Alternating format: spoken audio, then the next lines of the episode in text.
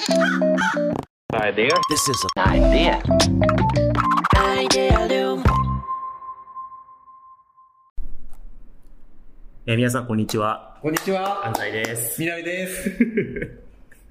今日もちょっとややテンション高いスタートでね。ええもう楽しい方がいいでしょはい。ね。第4回目のね、始まった。アイデアリウムキャストで。ついに谷を越えましたよ、先生。そうっすね。そう。3回目でついになくなるんじゃないかみたいな噂も4ありましたけど。回目が疑問だったと言われだた。けど、ついに4回目に到達しましたよ。そうっすこれはね。もう5回目も6回目も7回目も大丈夫です。これは続くタイプのポッドキャストですね。絶対続くと思う。はい大丈夫です。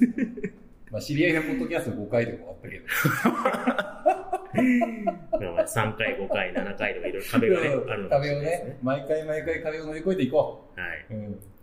最初のテンションの高さ、多分ね、びっくりしますよ、毎回。だってこの間も、第3回目のやつ、すごいなんか、コロナ時代におけるなんか、おんちゃらかんちゃらとか言って、結構みんな、シリアスな感じで投稿したり、ね、聞き始めたらこのテンションだから、だってもうツイッターとかでもなんか聞き始めたらテンション高すぎてびっくりしちゃったけど、ツイートされてたから、順位の方がね。みんな聞き終わる前に一回ちょっとうおーってなっちゃうんですよ。まあまあ。いや、いやでもね、楽しい感じでやる方がね、まあそうっすね。いいかなと思ってね。低い方がね、不安になるから。あ、そうですね。大丈夫かなそうですね、そうですね。いや、だから、あのね、私とお付き合いのある某事業会社のポッドキャストばっかり聞いてるマネージャーがいるんですけれども、うんまあ、その方も言ってましたよ。2回目、うんちょっと真面目よりも1回目のちょっとインタラクションがあって、楽しい感じの方がなんか聞いてられる。なるほど。2回目途中で飽きた。2回目一番コンテンツ盛り込んだつもりだったから、そうそうすごい真面目に、ね。役に立つ話をしようってめっちゃ言ってたの。そう。でも俺も途中でなんかこう、リフレクションで聞いたら、ちょっとなんかね、意識失いそうになった。まあ今日もね、楽しくね。そう。楽しくやろう。長くなりすぎないようにねそ、やりましょう。あ、そうだね。そうだね。サンドイッチマン目指して頑張ろで今日もね、あのー嘘この、う。なんで無視したあの次に行くね、タイミングずっと探して、あ探して、そうそう。オッケー。ファシリテーションして。はいはい。で、うん今日もあの、この収録は、うんあの、ワークショップデザインアカデミア WDA のね、会員の皆さんには今生配信していて、で、チャットでね、コメントいただきながらやってるんですけど、ありがとうございまはい。なので、ちょっとと途中、チャットでね、す。うん。いただいたコメントを拾いながらそう。リアクションしながらね、やるかもしれませんし、う。ねあと。途中でね、ビールの歌詞、言おうとした瞬間に開けましたけど、歌手ってことがね、で今何本目だなみたいなうね、ん。うん。ちょっと楽しんでいただければと思いますけど、で、今回の この4回目のね、えー、ポッドキャストは、うんまあ、テーマとしては、うんえー毎回ね、こう、うんブログ記事をアップして、それについて掘り下げるというふうな形でね、うんやっていこうとして、で、みなべさん、そうですね今週ね、なんかこう、エモいタイトルでね、そう。経済を止めないために組織文化を止めないみたいな、そうですね。エモ記事ね。でもちょっとタイムラインが経済どころじゃないな、みたいな感じで。まあそうですね。でもまあ結構シェアされてるあ、そうですね。割とされてる。そううんで、この記事について、まあ、掘り下げるのもいいかなと思うんですけど、まあ、ちょっとこう全体、オンライン組織に対する、まあ、全体的な考え方について、まあ、割とその、信頼しながらやっていこうって、ねまあ、先週から引き続き言ってるメッセージを深掘ってるような記事だったんで、そうだね。まあ、今週この記事ベースでやるっていうよりかは、あのいやね、あれ、だってせっかく我々もね、オンライン組織になったところですからね。そうそうそそう。だからそこら辺の実感を得て、やるべきじゃないですう。か。僕ら自身も、えっと、3月30日か、ね。月曜日からうん。完全リモートワークに切り替えてねやってきていて、うん。でね、あのー、みなべさんの記事順調に更新されてますけど、うん。あれ、安西の記事更新されねえな、みたいあ、今週1分少ないからね。な。そう。そう。ずーっとみなべさんが DM で、記事どうすんの記事何書くのみたいな言われて。みたいなね、追いかけメールがね、ありましたよね。そう。って言われてる中で書けてないんですよね。うん。うん。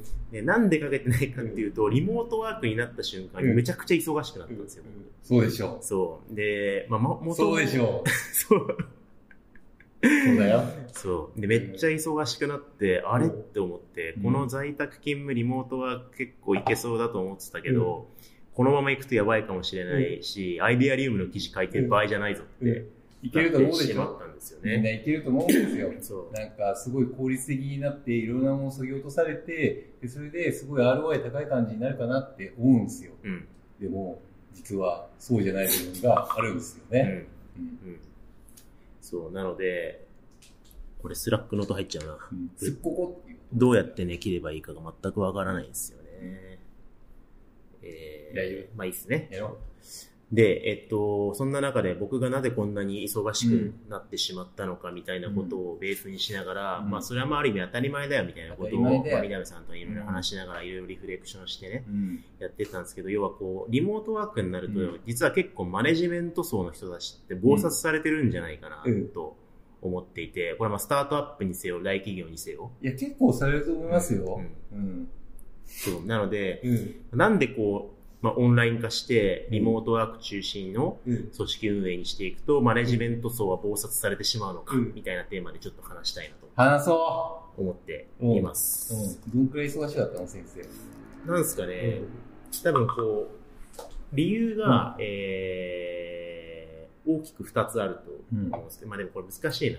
え？ミミクリどんぐりっていうう、んその資本提携してうん組織構造が変わったみたいなところもあると思うんですけど、えっと、なんだろう。まず、むちゃくちゃいろんなレポートが来るようになりましたね。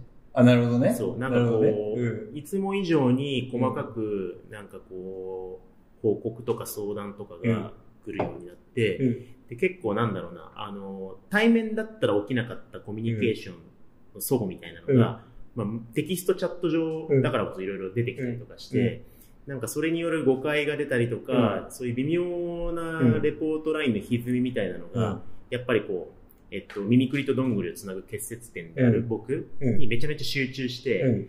なんか、かなりこう、現場目線の問題解決みたいなのが耳にすごい入るようになって、うん。うるせえうるせえって、僕に DM 来たから。っ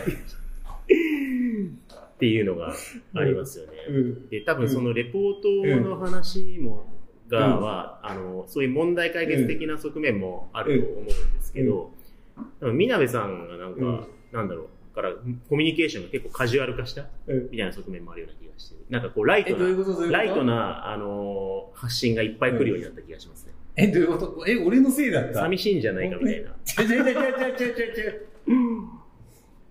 いやまあね。周りに人がいなくなってね。そうですね。まあ、いずれにしても、なんかこう、レポート量増えたなっていうのと、あとなんかこう、対面で補足できない、うん説明しきれない補足みたいなことの、うん。なんか Slack で補足書く時間とか、うん。なんかそういう細かいうんコミュニケーション量がまず増えました。うん。そうですよね。うんいや、あれなんですよ。結構、なんか前回のポッドキャストでも3回目かな、話したんですけれども、やっぱり実際に会ったりとかすると、なんか信頼信用パラメーターのバイアスみたいな人って働くから、うん。なんか情報以上の情報みたいな空気感みたいな感じ取って、うん。勝手に意味付け解釈してくれるようになるんですよね。うんうん。でも、テキストチャットだったりとかすると、基本、言葉の意味しかでしか受け取れないから、しかも文脈だったりがいろいろなくなるんですよね。で、したときに、なんかそこの言葉だったりとか、言語の正確さだったりとか、仕事の美しさだったりとか、目的、課題なんだっけだったりとか、そういうのが明確じゃないと、結構伝わりづらくなるんですよね。で、なってくると、なんだっけこれみたいに、はい。お互いになるんですようん。ね。うん。そうそうそう。なので結構その割と、あのー理解を共有したい、共通理解を作るためのコミュニケーションが結構増えたな。うん。で、これオンライン会議はそうですよね。なんか全員が、全員理解してるかどうかが、うんなんかリアルタイムで握れない感覚。うん。で、割とそのなんかこう、あの、一人が実はうん Wi-Fi がちょっと遅延してて、うんここ聞いてなかったみたいなことだったりとか、うんなんかそういうので、微妙にこう補足的コミュニケーションを丁寧にやろうとすればするほど時間がかかって。結構その僕がうん見てるマネージャーのワンオンワンの時間が、うんなんかこれぐらいで45分ぐらい済んでたやつが1時間以上かかったりとかして、うん。結構なんかそういうちりつもでね、うん。なんかあれ？今日なんうんか、伝言と情報共有と one on one してたらもう夜なんだけどみたいな。うん。朝 Zoom に繋いだと思ったら、うん Zoom 外したりとか、みたいなのが結構出てきて、うん。そう。だから結構今までいろいろ効率的にやっていった中で、作業時間を捻出して、うまく個人の時間とコミュニケーションの時間バランス取ってたのが、うん。コミュニケーションが膨れ上がって、うん。個人時間が消失したみたいなことが今起きてますね。すごいあるから、うん。なんかスタートアップだったりとか事業会社と上の方のミドルマネージャーとミドルマネージャー以上の人があって、本当に30分とか1時間ごととかにミーティングとかブロック、Google カレンダーがバーってされてるようなことが本当にあるんで、うんあるんですよね。うんでしかも、それが、なんか、おオフラインだとニュアンスでやれてたのが、オンラインだとさらにそれが膨れ上がってくるんですよね。うんなんか、こう、そのニュアンスが伝わらないから、うんそれをどうすればいいのかっていう回が、やっぱりそこら辺のアンサーが分かりづらいから、うん結果的にどういう、なんか、うん、アクションになるかっていうと、基本はもうタッチ回数を増やせっていう感じになるんですよね。うんなんかこう、Google 検索でこう検索してても、大体の記事が、とりあえずタッチ数増やそうってなるんですよね。うんうんだから、やむを得ないっちゃやむを得ない。そうっすよね。結構割と綱渡りでセルフマネジメントしてたうん。うん。人たちは割とそこのマネジメントのバランスみたいなのがうん結構崩れ去ってるんじゃないかなと。で、僕の場合はまあ幸いね、あの、うやばいって思った瞬間にみなべさんに、うんマジやばいって言って、うん。なんとかしようって言って、で、結構、あの、ミミクリとどんぐりってね、まあ、みなべさん中心として、組織デザインのノウハウすごいしっかりしてるから、レポートラインとか、うん結構よくできてるじゃないできてたじゃないですか、もともと。あ、そうですね。そう。で、だけ地ど盤。そう。よくできてたと思うんですけど、なんかそれがやっぱオンラインになって、うんちょっともっと効率化しなきゃいけないとか、微妙にな対面でなんとかなってた、うんこう、優先順位が低かった調整とかを、うんこの機会にいろいろ立て直してるあ、そうそうそ Slack のチャンネルとか、う。うん。そう。そうなんですよね。そうなんだよ。だから、情報流通のあらみたいなのが、オンラインになるとう、んすごいわかりやすくなるんですよね。うんうん実は分かり合ってたつもりが、ここは繋がってなかったんだ、だったりとか、そういうのがめちゃくちゃ分かるようになる。うん。だったり、 Slack とかもほっとくとどんどんチャンネルが増えてくるじゃないですか。うん。で、探してみると、同じような目的と課題と how みたいなの、チャンネルがもう量産されてきちゃうんですよね。はい。だから、そこら辺を整理するオンラインはめちゃくちゃいい機会ではある。そうですね。うんだ結構 Slack大掃除みたいな、うんチャンネル整理とかレポートライン整理みたいな、結構意識的に立て直しましたよね。あ、そうですね。僕が死にかけた翌あ、そうそうそう。翌日とか。そうなんですよ。だから、あれなんですよね。僕、記事にちょっとだけ書いたことがあるんですけれども、はい最新のやつですね。情報のね。やつ？あの、組織文化の方ですね。ああ、これね。組織文化のところですげえ重要だよって書いたのが、 how として3つあるみたいなところがあるんですけど、こう、情報のこう格差みたいなのをうん。なくして、先入観をなくすみたいなうん。ことがすごい重要だよみたいなことを書いたんですよね。うん。それって、 Slack とかにすごい顕著になってて、例えば DM だったりとかそういうのではなくって、ちゃんと目的と課題と how がしっかりしたチャンネルを作り、周辺の情報を伝えるべきステークホルダーに踏まえてオープンでやり取りするだったりとか、それによってなんか情報共有を楽にするみたいなのはある。そうですね。そうそうそだから結構、あの、耳ぐりも、オープンにしたくなかったわけじゃなし、うん隠してたわけじゃないんだけど、うん別にオープンに。しなくてよかったから、うんしてなかった情報とかも、ちょっと今積極的にオープンにしようあ、そうそうっていううふうにして。ますよね。そう。だから、安西さんは、先生はマジブチ切れたけど、そうなるだろうなって思ったから、だから、あそう、だから、なんかこう、お掃除感覚で、うんこう、グレーゾーンの情報をあえて流してみるんですよね。そうするはいと、情報を、あ、この人がスタックするなみたいなのが明らかになるんですよね。だから、そのスタックしているところを整理するみたいなのがあるんですよ。うんだから先生ブチ切れたけど、うん。ちぎれてはいないよ。あのね、でも DM できたじゃん。オープンでやってるのに急に DM できたわ、みたいな。いやいやいや、でも、あの、何人かのやつでやりましたよ。あの、え？どんぐりのね、うん組織マネジメントをしてるうんメンバーのね、うん5人ぐらいのチャンネルに、うんまあこれ半分愚痴なんですけど、今日辛かったなみたいな。そう。単なる愚痴ってだけだから、僕がこうすれば改善しますよって言ったら、いや、私愚痴りたいだけだったんですけど。あ、別にそんな つもりじゃなかったけど自分でなんとかするんですけど、みたいな。うん結構ね、珍しいよ。あでもねあのね、それマネージメントあるあるなんですよ。あ、そうなんですか？そう。あの、それ、マジで解決できるから。う。うん。解決できるんですよ。あの、結局、なんか情報だったり、何ですか？真面目に、第2回に近づいてんじゃん。だから、いいんすよ。もう真面目な話だから、はい立て付け的に、ちょっと、もう今週ちょっと疲れてるから、うんちょっと疲れて、なんかこう、大変だったわ、みたいな感じになってるから、ちょっと真面目な感じだったあ、そうかもしれないですね。そうそうそうそうそう。久々に対面だったしね。そう。まあまあまあ、何の話だったっけわかんないわあだから、情報の整理の話なんですけどね。あの、リスクマネジメントの観点で言うと、うん。会議を増やす、人と one on one を増やす、だからそういうのは結構普通なんですね。だから、オンライン組織、オンラインに移行した時にも、とりあえず、 Zoom で話さないみたいなのが、すげえ増えるんですよ。めちゃめちゃ増えて増えたでしょ？あの時、え伝わってないんじゃない？みたいなのがお互い増えるんですよね。うん。だからとりあえず、ズームで話せますみたいなのが増えるんですよ。うん。でもそれって、オフラインでも実際あるんですよね。うん。あそこは不安だから、とりあえず定例会議をしようみたいにうん。なるんですよね。でも、会議の、定例会議の基本があって、うんなんか一番最初に情報の流通みたいなのを作るときは、会議をうん。立ち上げるんですよ、0 to 1で。うんでも基本的にその会議の目的って、この会議がいらなくなるように情報の整理をすることなんですよね。はいはいはい。なんですよ。だからそこの目的課題だったり、 how だったり、流通手段とか仕組みだったり、 Slack にこれを常に流し続ければいいねっていうのを決めて、うんその会議がばらせるようにうんするっていうのがゴールなんですよ。この one on one いらないね、この会議いらないねってなったら、それ成功なんですよ。はい。宮部さん、口癖のようにね、それ俺出る必要あるみたいな、その会議いるみたいな。めっちゃいるんですよ。だからそう、最初会議に僕一緒に出たりとかして整理するんですよね。でも大体なんとなくそこにいる人たちがこれいらなくないみたいな、みなべいらなくねみたいになるんですよね。うんそうなったら成功なんですよ。うん。うん。うん。うんなるほどね。そめんどくさかったわけじゃないんですね。う。違うよ。違うし。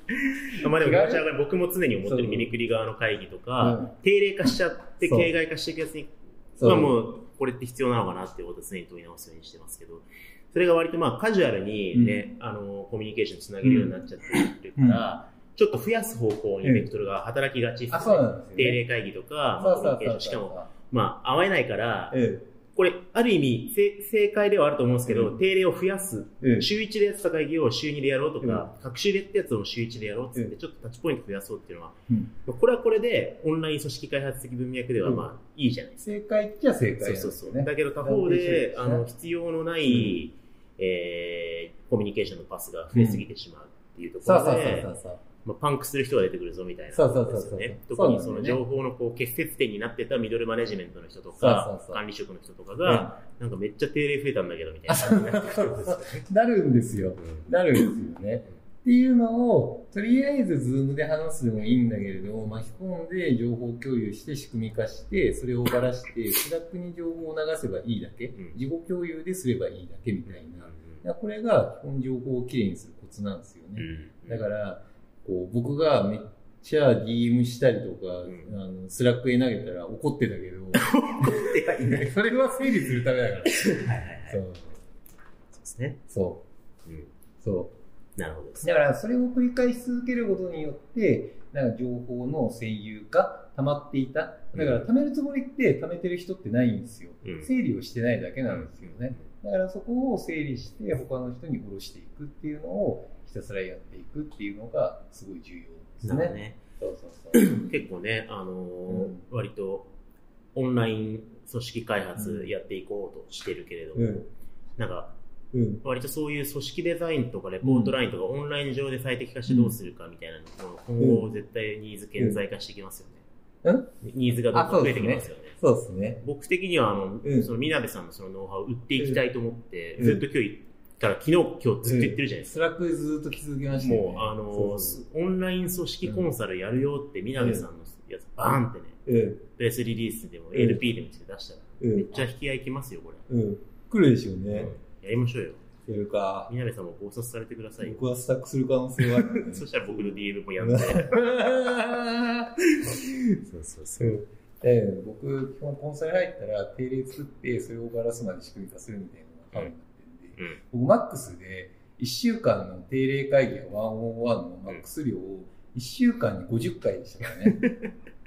恐ろしいですね。そう。それは仕事なんで、そう。あ、そう。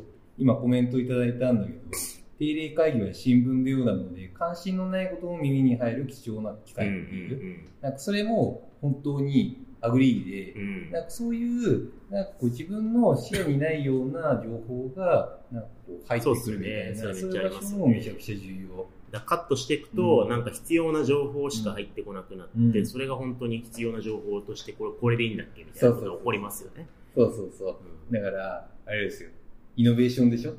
知の新結合的に。ちょっと、え？テンション低いんじゃないの？低くない。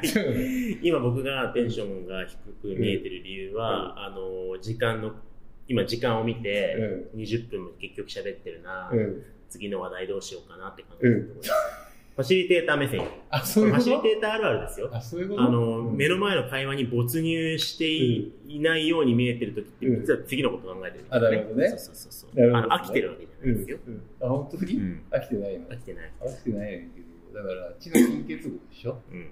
そうですね。そうそうそう。ちょっとよくわかんない。え？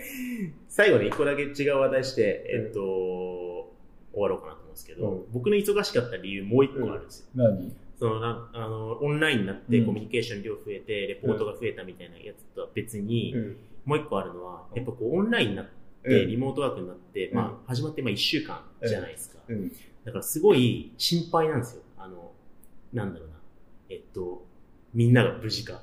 え？これコロナ的な意味じゃなくて、うあの環境が大きく変わって、で、仕事の環境とかも変わって、うん。でみんながみんな家に超高速 Wi-Fi があって、うん。みんながみんないい付け合ったわけじゃないから、うん。労働環境のこう、うん。なんだろうな、すごい下がっちゃった人もいると思うんですよ。うん。で、太陽に当たらないとかってなってった時に、結構今多分心身ともに崩しやすい状況になってんじゃないかなと思って。経営者の鏡かよ。もう、ポッドキャストだと俺がどれだけの力で叩かれてるかが伝わらないっていうね、いつかね、誰かクレームしてほしい。あれはちょっと強く叩きすぎなんじゃないですかみたいな。ね、あの、お問い合わせをお待ちしてますから。置いといて、いや、いるじゃないですか。うんじゃないですか。どんぐりにしても、ミミクリにしても、めちゃめちゃいい椅子で作業してた人、クリエイターが、だって、ミリクリの椅子、いい椅子すぎんだよ。あ、僕らのやつ？そう。あ、そうあれ、いい椅子すぎんだよ。だってあれ超有名なやつで、なんだっけ、あの、なんだっけ？アーロン、あの、あと、えーアロンチェアのなんかすごい上位版みたいないいやつです。セールチェアね。あ、そう、セールチェア。セールチェア家に置きたいわ。そうですよね。結構ね、うん使ってるね、そう。スタートアップのところもありますけどね。うん。8万円ぐらい。めっちゃいいやつだな、そう。セールチェアね。そう。ところがね、家の座椅子になっちゃったとか いう人もいるから。ちゃぶ台でやってるのそれは。家で仕事するつもりじゃなかったのに自宅になっちゃったみたいな、うんね、結構いて、まあそうすると今はいいけど、うん。だんだんやっていくうちに腰痛くなってきて腰壊しちゃうとか、うんで体の話もあるし、まあ、メンタル的にモチベーション下がっちゃうとかっていうのもあるだろうし、結構まあそれでちょっと体調崩したメンバーとかもい,、うん。るいるじゃないですか、え、いるの？いるいますよ。その本当に？大きく崩したっていうよりかは、うん。ちょっとなんか、うん。あのココロナ的意味じゃなくてね、うん。なんかちょっとこうモチベーションちょっと下がってどうしようかなみたいな話とか、フォローしよそう。っていう意味でう。で、だからもう、なんか、随時情報のリレーションをしっかりやって改善していきたいですね。そうなんですよ。だからこう僕だけじゃなくて今ねマネージャーもそうですけど、まあ、一人一人のメンバーが今、あの満足いく環境で働けてるかとか、うんまあ、あのちゃんと自分のことケアできてるかみたいなことっていつも以上にこう見えない中で見えない中でいつも以上にこう気を配らないとうん。いけないじゃないですか。あ、そうだね。そうだからね多分マネジメント層がなんで忙殺されるかっていう理由のもう一つは、なんかそういう側面もある気がする。あ、でも、家の環境とか、今までマネージャー気にしたことなかったもんね。うんなんだったらプライベートにあんま触れないようにしてやもんね。うん今、WDA のね、配信のチャットの方で、あのうん自宅環境を組織として整える必要が出てきますよね。いや、ほんまにそうですよね。そういう助成金とかもね、うん。出てきてるみたいあ、そうでですけど。ね。結構これ難しいですよね。うんなんかこう人によって、あの Wi-Fi なかったんですけど、じゃあ Wi-Fi を会社で導入してもらえますかみたいなことを言った時にね、うん。結構大きい固定費をね、さすがにできないとかいろいろあるじゃないですか。あれでしょ？あの、みんなにそこら辺の情報みたいなのを収集してどうするんだっけみたいな。そうそう改善していこうとそうですよね。うん。机がないとかだったら、まあ、うん机買えばいい話だけど、とかね。でも、どう考えても普通に家が狭くて、うんそもそもそんなスペースがないみたいなこと言われちゃうとしょう、どうしようもないじゃないですか。ね。いつもずっとベッドで作業してたんですけど、うん机を置くスペースがないんですけど、引っ越した方がいいですかとか言われたら困っちゃうじゃないですか。とかって考えると、その、環境の底上げって結構割とプライベートのところにね、かかって割ってくるところだから、どうしていくのがいいのかなって思って、ね難しいですよね。ね、そこら辺をね、整理していかないとね。あとね、まああんまりこれ踏み込んで話す話じゃないけど、うんあの、割と家族とのね、コミュニケーションとかね、そもそも自分の部屋がありませんみたいな。いらっしゃると思いますよ。だって流れ的に、なんかこう、フラットな感じ、オープンで書斎とか作らない感じ、みんななってるじゃないですか。そうそうそうそう。ね、ひたすら家にいると家事をしなきゃいけなくなっちゃうんだけど。ちょっと言い過ぎで、みたいな人もいるかもしれない決。まってんだろうが。僕はやってますよ。そういう人もいるかもしれない。はいそうですねそこは、あの、なんか外にいたから免れてたけど、みたいなうん人もいるかもしれないし、うんとかっていう、そのいろんな組織としてどこまでその事情とかね、うんそういうのに踏み込むかみたいなこととかもね、うん出てくるんだろうなと思うと、うんなんかこう、マネジメントとして考えなきゃいけないことが増えるって絶対ありそうまですね。そうですね。まあ、でもね、広い意味でね、そう、環境みたいなのをね、取り巻くところをちゃんと設計考えてやっていくっていうのが、うん本当に必要になってくるんそうですね。ね。なので、ちょっとこう、マネジメント層がうんオンラインでね、忙しくなってるとしたらね、うんそれはみんな同じだよっていう。あ、そうですね。え もう共感コミュニケーションじゃん。いや、そうっすよ。大丈夫？大丈夫？僕僕、だから、1回目、2回目、3回目とか、なんか先生が知見を生かして、こうした方がいいっすよみたいな感じだったのに、急になんか、愚痴っていうのがこう人に、いやいやいや、本当そういう回だから。あ、本当に、なんでこんなリモートワークになって忙しくなったんだろう。ああ、なるほど、そういうことだったのかっていうね。あのお悩み、安西のお悩み相談会。安西の悩み相談会。絶対聞いてる方とかで、スタートアップのね、いや、でも方とね、か、大企業のあると思う。マネージャーで絶対いらっしゃると思う。いると思う。ん。わかるって。う。うん。わかる街ですよ、これ。あのね、みんな、マネジメントとか CXO の方とか、マジでそういう感じになってると思うんだけれども、言えないですからね。そうっすよね。言えないんですよ。だから僕も言えないし、ああ、これちょっとどうにかしないとなと思って、うんそう。でもなんかあまりに対し、うんあの、処理できないことがうん多くなって、ねこれ滞るんだよなと思って、エクスキューズ的にこれ愚痴なんですけど、ってうん初日で言ったんで、うん 初日で言ってよかった。うんまあでも本当に情報の設計、占有をなくしていくっていう、割となんかそこはクリティカルに聞いてそうっすね。本当に楽になるんで、だから割と自分の処理の問題に帰帰結せずに、うん周りにちょっと相談しながら、いや、本当にそうだと思うんですよ。なんかそこら辺をフラットにいかにしていって、あだからそれこそボトムアップでいかにできるように情報を渡して、情報を渡すことによって意思決定がみんなができるようにして、みたいな。この循環をいかにきれいにしていくかっていうことなんだと思いますよ。そうっすね。うん。なんでちょっと、あの、同じ境遇のね、方々でね、あの、いろいろ情報交換しながらやっていきたいですね。そうですね。ツイッターとかでもなんか、うん。アイディアリウムキャストね、うん。あの、リツイートしながらわかるわーって言ってくれて、その人たち、僕たちエゴサーチで見つけ出しますからね。そうですね。そう。そうですね。共感、うん共感コミュニケーションしたいから。そうですねた。まには。共感も解いてるから。はい。というわけで、こんな感じにしましょうか、今こんな。感じにしよう。はい。ね。というわけで、4回目、えーアイディアリウムキャストこれまでにしたいと思います。はい。はい、ありがとうございましありがとうごたざい。ました。This is an idea. idea